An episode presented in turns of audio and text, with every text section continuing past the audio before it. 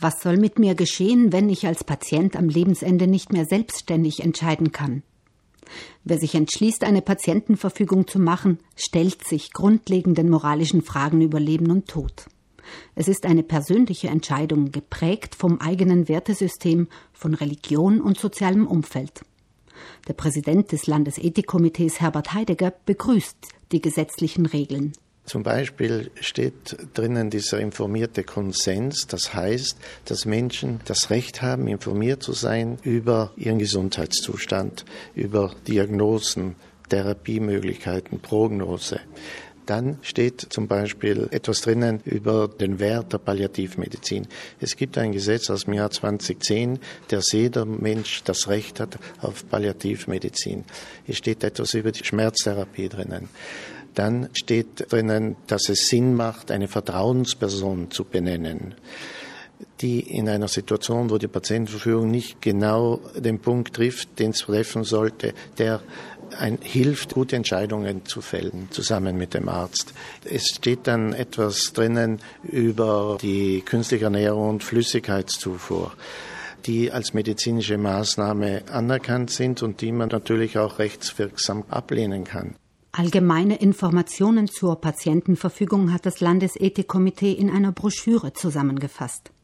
Sie enthält auch einen Vordruck, wie eine Patientenverfügung aussehen könnte, außerdem Infos zu den Krankheiten, bei denen es sinnvoll wäre, wenn eine solche vorliegen würde. Oder welche lebensverlängernden Maßnahmen Ärzte ergreifen oder nicht ergreifen bei einem unerwarteten Verlust des Bewusstseins, etwa nach einem Unfall. Das Formular hat den Vorteil, dass Ärzte sehr konkrete Beschreibungen erhalten und sich so gut an den Wünschen des Patienten orientieren können. Möglich ist aber auch eine handschriftlich abgefasste Patientenverfügung ohne Vorlage. In jedem Fall ist vor dem Abfassen eine umfassende medizinische Beratung verpflichtend. Eine Patientenverfügung zu schreiben, ist eine Herausforderung. Das ist ein großes Problem. Menschen brauchen Hilfe, sie müssen unterstützt werden. Man muss ihnen erklären, worum es geht, für welche Situationen es geht. Und es kann zum Beispiel bei spezifischen Erkrankungen, muss man einen Fachmann haben, der einem erklärt, wie kann sich die Krankheit entwickeln und welche therapeutischen Möglichkeiten sind sinnvoll oder nicht sinnvoll.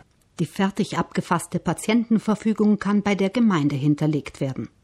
Dazu ermächtigt ist das Standesamt der Wohnsitzgemeinde der verfügenden Person, erklärt die Rechtsberaterin des Südtiroler Gemeindenverbands Katrin Nischler. Das heißt, ich kann jetzt als Bürger einer Gemeinde da nicht in die Nachbargemeinde gehen, sondern es ist immer auf den Wohnsitz beschränkt.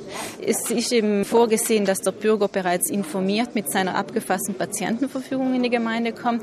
Der Standesbeamte hat nicht die Aufgabe, inhaltliche Auskünfte zu geben oder auch bei der Abfassung zu unterstützen.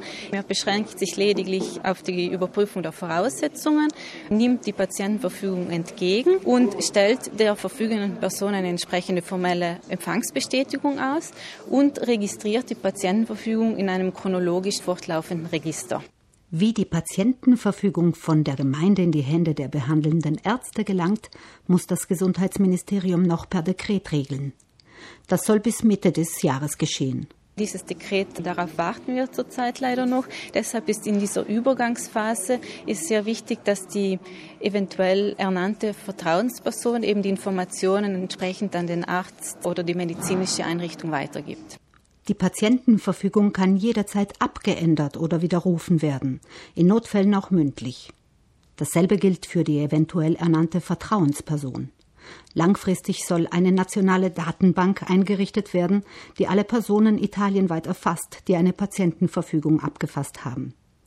Damit Ärzte im Notfall feststellen können, ob eine Patientin oder ein Patient bestimmte lebensverlängernde Maßnahmen ablehnt, soll die Verfügung auch Teil der elektronischen Gesundheitsakte werden.